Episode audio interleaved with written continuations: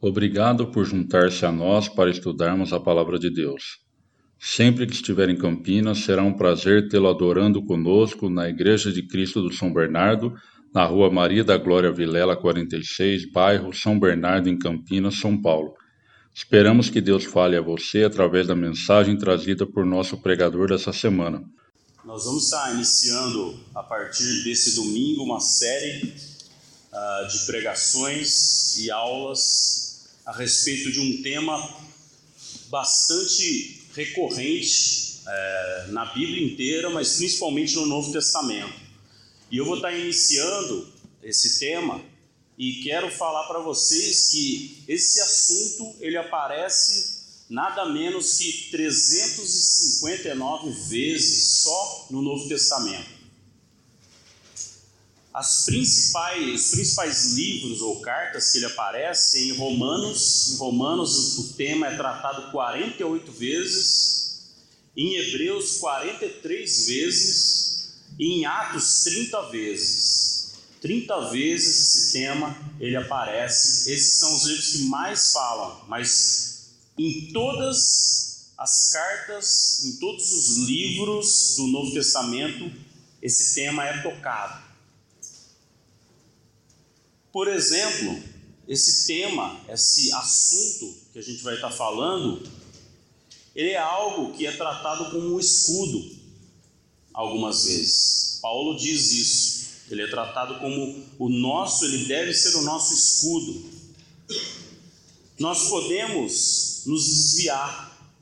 É algo que nós, como cristãos, como tementes a, a Deus e servos de Jesus Cristo, nós podemos nos desviar é algo que nós podemos ter e nós podemos perder.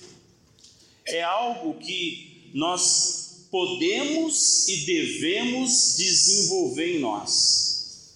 É algo que limita a ação de Deus em nossa vida. É algo que nós devemos conservar para não naufragar. E é uma imagem bem interessante essa do naufrágio, né? Depois a gente vai falar mais também. É algo que deve acompanhar as nossas obras.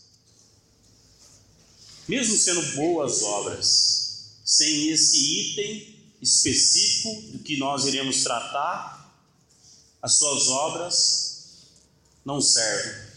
Pelo menos para Deus não pode nos ser acrescentado por Deus. Deus ele pode te dar mais disso, se você quiser. Você também é, é, é algo, isso é algo que deveria ou deve nos guiar mais do que aquilo que nós vemos. Então esse, essa coisa, ela deveria guiar nossas ações, guiar aquilo que a gente faz, mais do que aquilo que a gente consegue ver vem por ouvir a palavra de Deus. Então, esse algo que eu estou tratando aqui, ela vem, ela acontece, ela nasce, ela floresce através da palavra de Deus. Sabe que isso foi lido aqui, inclusive hoje, né? Esse algo que nós vamos estar tratando aqui é algo que permanecerá no fim dos tempos, junto com a esperança e o amor. Então pouca coisa vai sobrar, isso vai sobrar, junto com a esperança e o amor. Foi lido aqui pelo nosso irmão no, na abertura da, desse culto. E sabe que é algo também que o justo vive por ela. Do que será que eu estou falando? Né? Hebreus 11, 1. Por favor.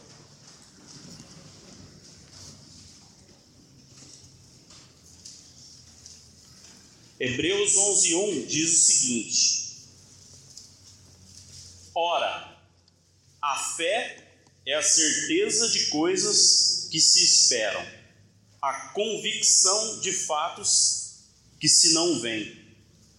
Então, olha só, né? Eu, esse texto aqui eu tenho ele decorado há muito tempo, né? Porque eu já contei essa história aqui, né?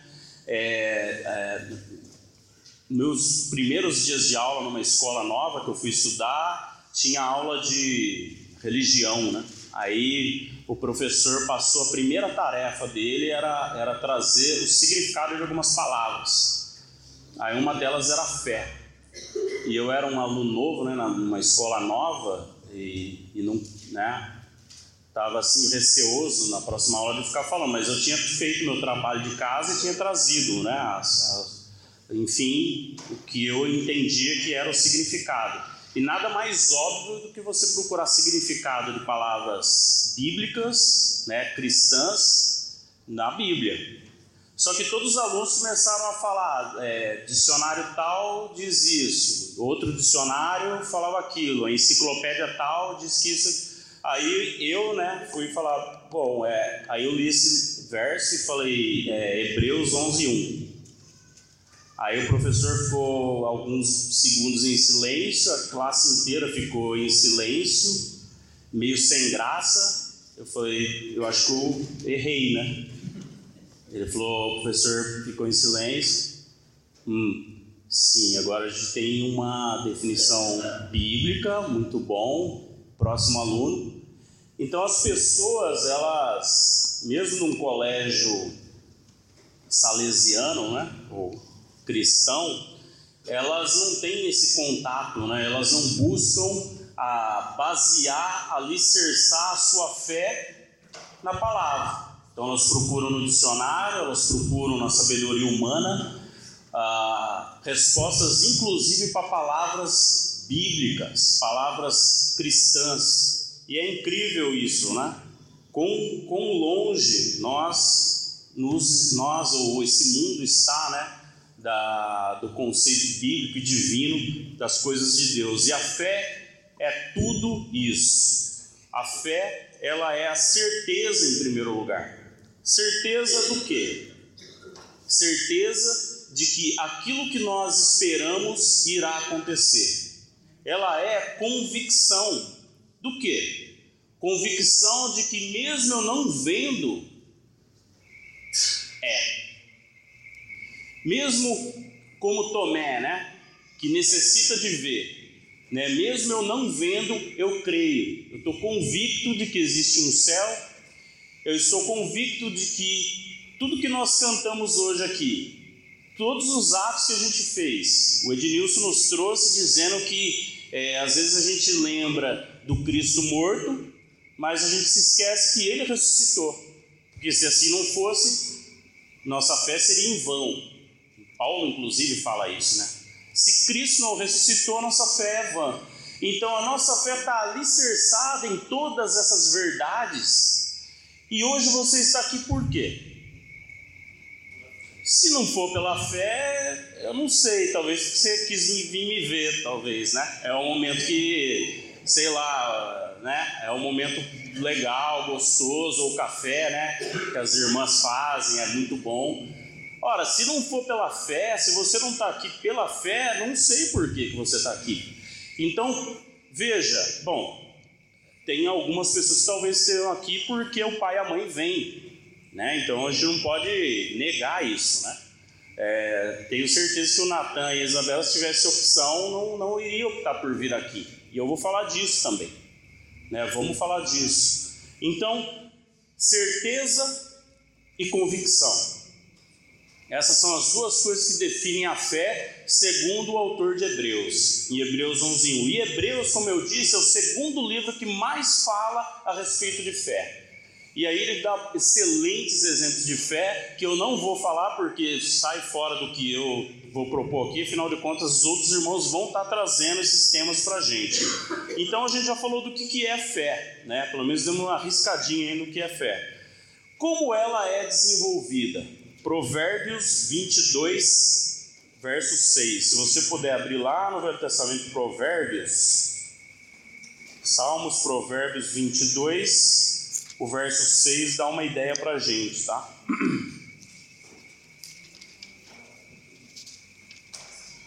Provérbios 22, 6 diz assim: ó, Ensina a criança no caminho em que deve andar e ainda quando for velho, não se desviará dele. Como que a nossa fé ela é desenvolvida? Eu diria que, é, idealmente, quando a gente é criança, né? Como eu disse, né, talvez Natan e Isabela não optariam por estar aqui, mas a gente tem procurado desenvolver essa fé neles. E uma excelente maneira pela palavra, certo? Vamos pegar alguns exemplos, então, como a fé é desenvolvida né, numa, numa criança. Eu estou aqui com um livrinho que fala algumas historinhas, né? Então, aqui na primeira história, eles vão aprender sobre que alguém chamado Deus, né? Ele criou o primeiro casal, ele também criou as rãs e os peixes. Ele também criou os patinhos e as flores. É isso que eles vão aprender. Depois eles vão ver que tinha uma época que as pessoas se tornaram muito ruins. E aí Deus decidiu destruir o mundo. Só que ele se lembrou de um homem que obedecia a Deus, chamado Noé. E aí Noé fez um grande barco e colocou um monte de bichinho lá dentro né? Colocou o elefantinho, colocou o gatinho, as ovelhinhas. E aí ele vai ver que Deus, ele cuida ao mesmo tempo que ele também é um Deus de justiça. Aí vai ver que certa vez de novo, né, os homens eles se tornaram ruins e eles queriam ser, se não iguais, pelo menos maiores que Deus. E eles construíram uma torre que ia chegar até o céu. E aí Deus falou: Ah, é, tá bom. É, eu vou acabar com esse desejo de vocês. E aí ele confundiu as línguas de todo mundo. E cada um começou a falar uma língua diferente. E ontem aqui na reunião de casais a gente viu, né, que quando a gente fala uma língua diferente é impossível se relacionar. O Walter trouxe para a gente é, a respeito das cinco linguagens do amor e a gente viu que é impossível qualquer obra se a gente não se entende, se a gente não fala a mesma língua. Também eles vão ver que Deus, ele chamou um homem chamado Abraão e falou: "Olha, Abraão, vou fazer da sua descendência maior". E ele pediu para Abraão sair da sua casa e ir para uma viagem muito longa. E ele levou todas as coisas que ele tinha, e etc, e etc. E aí segue todas essas histórias tem uma história do menino Moisés, que o rei malvado queria matar ele. Uh, Deus cuidou dele enquanto ele estava no rio. Ele foi resgatado por uma princesa e se tornou um príncipe. Tem a história de Moisés, esse mesmo Moisés saindo desse país, que um outro rei malvado queria acabar com o seu povo e Deus abriu o mar e fez com que eles passassem em terra seca. E segue, segue várias histórias. Tem um menino que não tinha medo de gigante porque ele estava com Deus. E Deus protegeu esse menino, esse menino conseguiu vencer esse gigante. E venceu também um leão nessa outra história. Então veja, é assim que a nossa fé, a minha fé foi formada dessa forma, ouvindo essas histórias, né, fazendo teatro dessas histórias. Uh, foi assim. Eu não sei como foi que a sua fé ela foi desenvolvida, né? Se você teve o prazer de ter pessoas falando, né? Como nós temos aqui o caso de várias professoras maravilhosas, né? E professores maravilhosos que ensinam às nossas crianças essas histórias. Mas a, a sua crença, aquilo que você acredita, está sendo forjado por essas histórias. São essas histórias. As histórias que mostram que existe um Deus que cria, existe um Deus que destrói, existe um Deus que guia, existe um Deus que cuida, existe um Deus que prepara, existe um Deus que capacita e existe um Deus que ama. São todas essas histórias juntas no dia a dia, na nossa casa, durante o momento que nós temos aqui de adoração que vão entrando no nosso coração e florescendo em nós essa fé. É assim que ela é desenvolvida. Então dá para a gente tirar uma conclusão. Se é assim que a fé ela é desenvolvida, a gente pode imaginar que cada um, cada pessoa tem um nível diferente de fé, não é? Então, uma criança que foi ensinada desde tenra idade essas histórias, é, que foi apresentado a ela, a Deus Criador, o Deus do universo, aquele que fez todas as coisas, são níveis diferentes. Ou alguém que aprendeu bem depois, né? Alguém que nunca ouviu falar dessas histórias, de repente é abre a Bíblia, aquilo como uma luz que ela é, vai iluminando a vida dessa pessoa e ela vai vendo que a vida dela está ali como que um espelho, como Paulo fala, né? A palavra de Deus nos mostra como que espelho nós vemos exatamente quem nós somos. E aí a gente consegue dessa forma nos conformar, nos deixar na forma, na aparência física, inclusive às vezes, né, no caso do Roberto, e espiritual a Cristo. Então nós vamos nos conformando à imagem daquele que nós vemos na palavra de Deus. E sabe outra forma é recorrente, que a gente vê muito, que a nossa fé ela é desenvolvida quando ela é provada. Então a nossa fé ela é provada até pela natureza do que ela é, fé. Nós estamos num mundo né, diferente.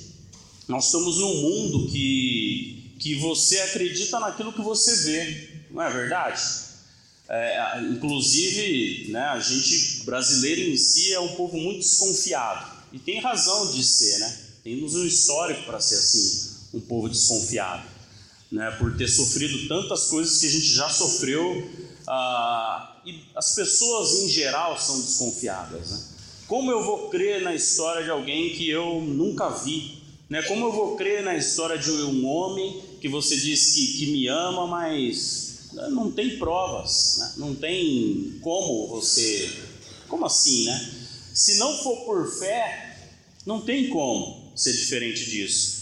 E a nossa fé, vivendo num mundo né, que não tem fé, ela é provada diariamente.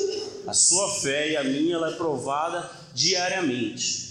Tanto é verdade que o próprio Cristo, pouco antes de ser entregue para morrer por nós, ele faz uma oração né, em João 17, pedindo para que Deus nos, não, não nos não, né, não teria como nos tirar do mundo, mas pelo menos que Deus ele nos guardasse do mal. Então, ah, tem uma história que ilustra. Certa vez Cristo lhe foi com pegou alguns dos seus mais chegados, seus apóstolos ali mais chegados, e ele subiu a um monte. E nesse monte ele foi transfigurado. Então, para a gente entender assim, o, o, o, o, evangelista que escreveu o evangelho, que relata essa história, diz que as roupas deles se resplandeceram de tal forma que ficaram de um jeito que nem mesmo a melhor lavadeira do mundo conseguiria, né? Nem usando o Omo Ultra, né? Conseguiria deixar tão resplandecente. E ele brilhou, ele brilhava. E tudo isso aconteceu num monte, junto com, com três dos, dos mais chegados de Cristo. E ele deixou o restante dos apóstolos lá, lá embaixo. E quando eles descem do monte, está acontecendo assim um, uma bagunça ali, um, uma, uma briga, uma espécie de briga e tal. Né? E aí Cristo chega e fala: Viu, o que, que está acontecendo aqui, pessoal? Aí uh, um homem né, volta-se para Cristo e diz: Olha, eu tenho meu filho que tem está possesso, ele é possesso por um espírito, espíritos imundos, e eu trouxe para os seus apóstolos, mas eles não puderam curar o meu filho. Aí Jesus fala, né? Geração perversa e incrédula, né? Pessoas sem fé. Vamos lá, Marcos 9. Marcos 9.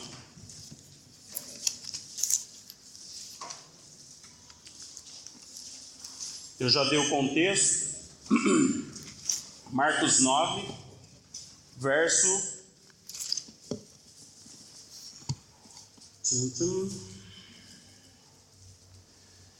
Vamos seguir do verso 19 que eu falei, né? Então Jesus lhes disse: Ó geração incrédula ou sem fé, sem crença, até quando estarei convosco? Até quando vos sofrerei? Trazei-mo, trazei o menino. E trouxeram. Quando ele viu a Jesus, o espírito imediatamente o agitou, com violência. E caindo ele por terra, revolvia-se espumando. Perguntou Jesus ao pai do menino: Há quanto tempo isso lhe sucede? Desde a infância, respondeu. E muitas vezes o tem lançado no fogo e na água para o matar. Mas se tu podes alguma coisa, tem compaixão de nós e ajuda-nos.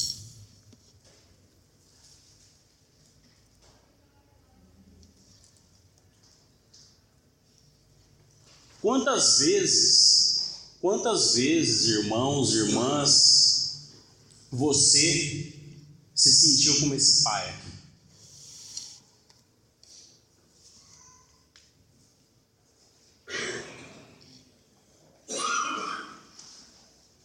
Jesus ele responde para esse pai falando: Ao que lhe respondeu Jesus: Se podes, tudo é possível ao que crê.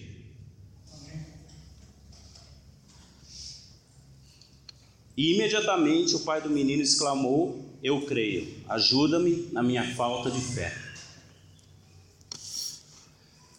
Quantas vezes você já pediu para Deus ajudar você na sua falta de fé? Para você entender direito aqui, né, você tem que entender que esse pai desse menino ele foi falar com os apóstolos de Cristo, entendeu? Com pessoas que viviam, conviviam com Cristo. Falar com o apóstolo de Cristo é falar com Cristo. Só que eles não conseguiram fazer o que eles deveriam fazer. Às vezes não é assim conosco. Você tem problema, você tem as suas tribulações, temos os irmãos da, e a igreja do Senhor que deveria nos apoiar, nos cuidar, mas às vezes falham. Não é verdade? Às vezes, em vez de nos ajudar, os irmãos às vezes nos afastam ainda mais. Isso é uma realidade. Isso pode acontecer. É fato. E é nesse momento que a sua fé ela é provada.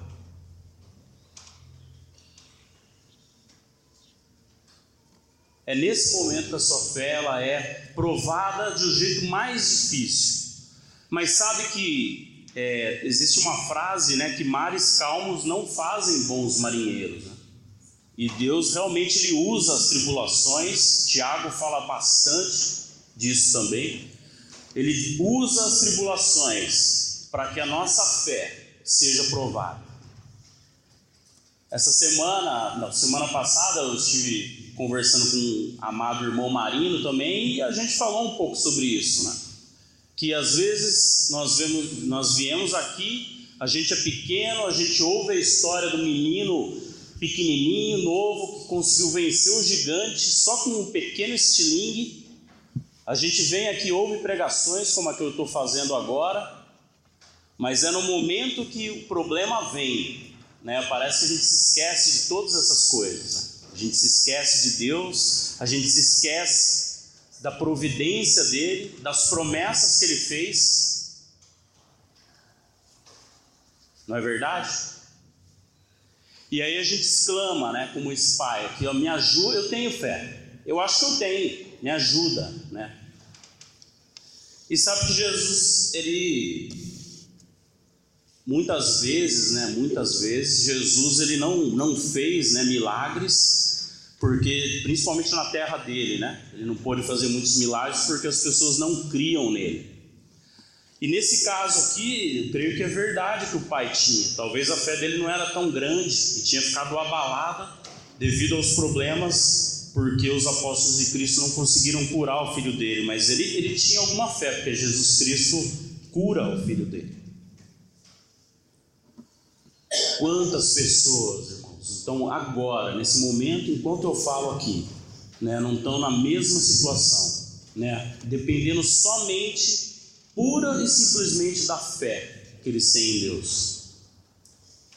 Para passar por um problema, para resolver uma situação que eles estão somente pela fé, somente pela fé. Jesus trata disso mais claramente e dá uma dica a todos aqueles que querem seguir a Ele e chama a fé de alicerce. Lucas 6, próximo, próximo livro aí, Lucas, verso 6, que também é uma historinha que nós contamos para as crianças, né? Lucas 6.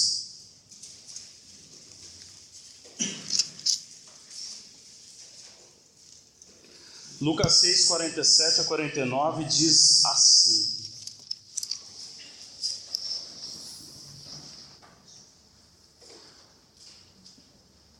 Todo aquele que vem a mim e ouve as minhas palavras e as pratica, eu vos mostrarei com que é semelhante. É semelhante ao homem que, edificando uma casa, cavou, abriu profunda vala e lançou o alicerce sobre a rocha. E vindo a enchente, arrojou-se o rio contra aquela casa, e não a pôde abalar, por ter sido bem construída. Mas o que ouve não pratica é semelhante a um homem que edificou uma casa sobre a terra sem alicerces, e arrojando-se o rio contra ela, logo desabou e aconteceu que foi grande a ruína daquela casa. A sua fé, irmão, irmã, está sendo alicerçada no quê? Está sendo alicerçada na prática da palavra de Cristo. Porque se não tiver, o dia que a prova, provação vier, a chuva chegar, você vai desabar. Não sou eu que estou falando, né? É a palavra de Deus que diz ao próprio Cristo. A fé, ela vem pela palavra de Cristo. Onde que você tem buscado a sua fé? Se a fé vem pela palavra, ela não vem da Netflix. Se a fé vem pela palavra, ela não vem do WhatsApp. Se a fé vem da palavra, ela não vem da TV. Se a fé ela vem da palavra, ela não vem da internet.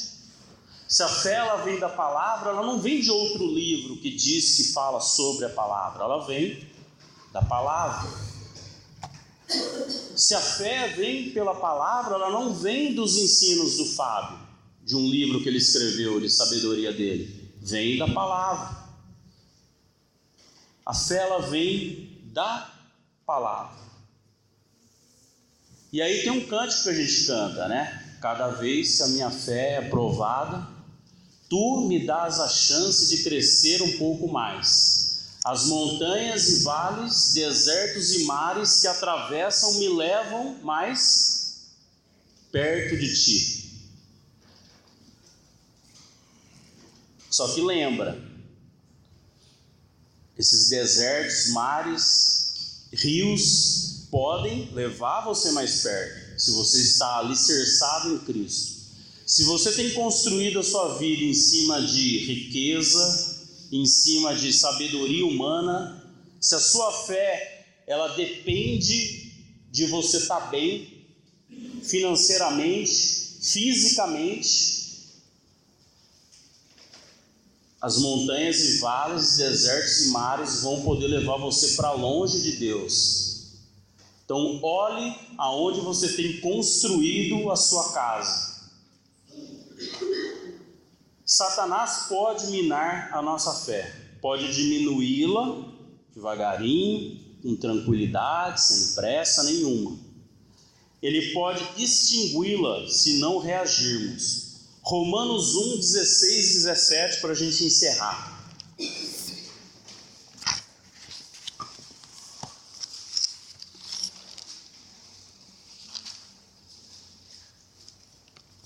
Romanos 1, 16 e 17.